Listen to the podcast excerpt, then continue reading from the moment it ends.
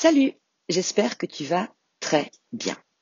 Je voudrais attirer ton attention euh, aujourd'hui sur la manière dont on se parle à l'intérieur de nous et la manière dont on va parler de nous et à quel point de temps en temps on peut se tirer une balle dans le pied, ni plus ni moins, en se mettant en fait nous-mêmes dans des cases.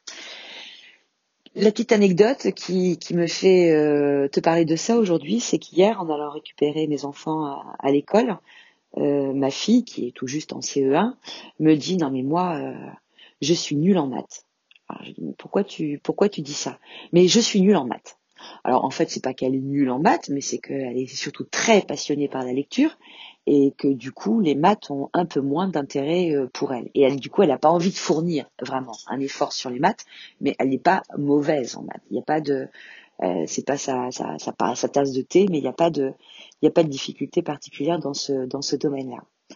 Et je me suis mise à expliquer la chose euh, suivante. Je lui ai dit, tu sais, si tu te déclares toi-même nul en maths, il y a de fortes chances que tu ne te donnes pas euh, l'élan en fait de faire l'effort euh, nécessaire, euh, euh, l'effort attendu, parce que en t'auto-décrétant nul en maths, finalement, tu vas rester dans cette idée-là et tu vas pas te donner les chances de progresser ou de te mettre à aimer les maths.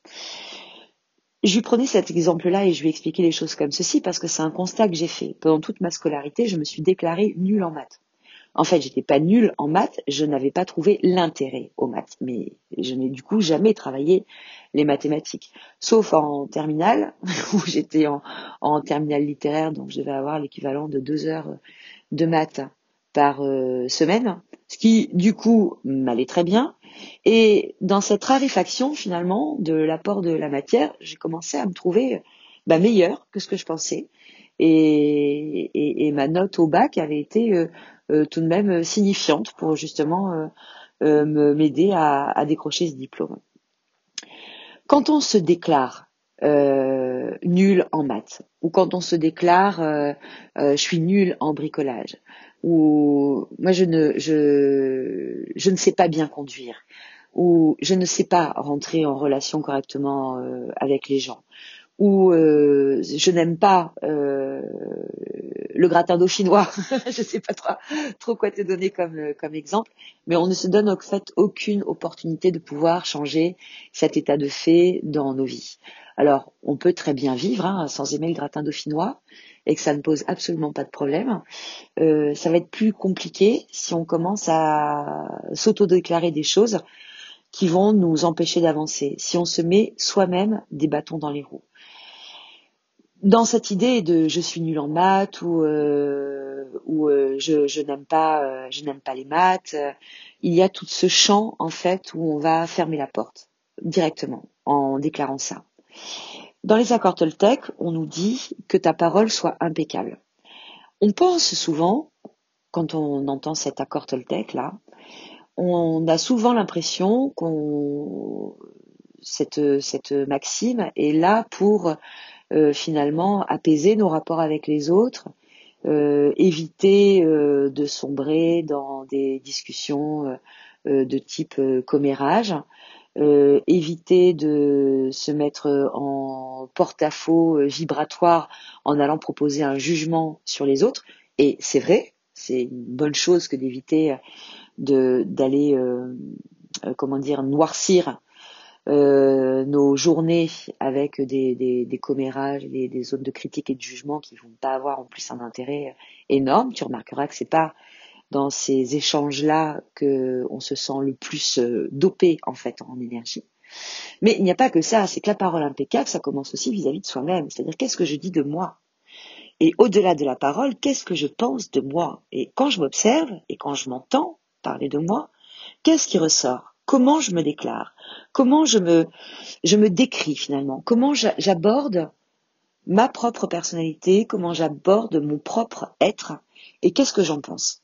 J'avais une collègue qui, à chaque fois qu'elle faisait une, une erreur, alors c'était une erreur, je mets entre guillemets, parce que ça pouvait aussi bien aller de la faute de frappe euh, au fait de laisser euh, tomber un dossier par terre, qui disait oh là là, mais mais qu'est-ce que je suis nulle et un jour, je lui dis, mais comment tu parles de ma collègue préférée comment tu, comment tu parles de ma collègue préférée Et ça l'a beaucoup interpellé parce que quand on commence à parler de soi en termes euh, comme ça euh, péjoratifs, eh bien finalement on se donne pas beaucoup l'occasion de vivre des expériences positives dans le monde.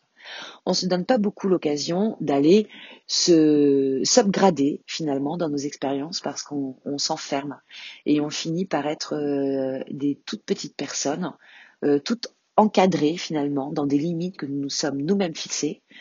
On a assez de circonstances finalement hein, pour avoir des limites autour de nous sans aller s'en rajouter nous-mêmes. Hein. On le voit en ce moment. C'est quand même l'année. Euh, enfin, c'est plus que l'année. C'est l'époque qui est une époque de limitation dans tous les sens du terme, limitation de contact, limitation de mouvement, limitation de travail, limitation de ressources, on est obligé d'aller vers nos propres ressources intérieures en ce moment.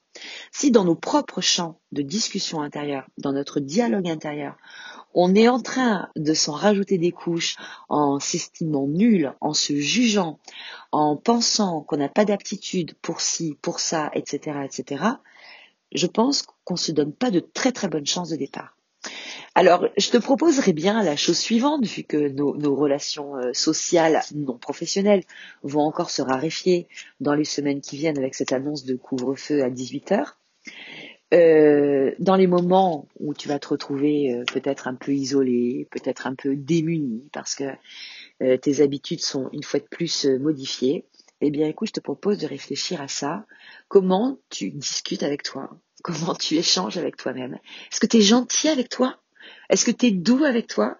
Est-ce que euh, tu es capable de te donner une écoute attentive, la même que tu donnes à ton meilleur ami, à ta meilleure amie, à ta partenaire de vie, à tes enfants? Est-ce que tu fais preuve de la même empathie vis-à-vis des autres que vis-à-vis de toi? Ou est-ce que tu as cette tendance à ne pas te pardonner grand-chose et à t'exiger beaucoup et à te juger comme ça euh, de façon euh, compulsive alors alors qu'il n'y a peut-être pas forcément de raison? Moi aussi, je vais réfléchir à tout ça, je vais réfléchir à mes limites, je vais réfléchir au, au point, au point que je me donne. Et tu vois, j'ai déjà identifié quelque chose rien qu'en parlant, c'est que je m'estime pas très douée euh, sur tout ce qui est euh, informatique, etc., etc.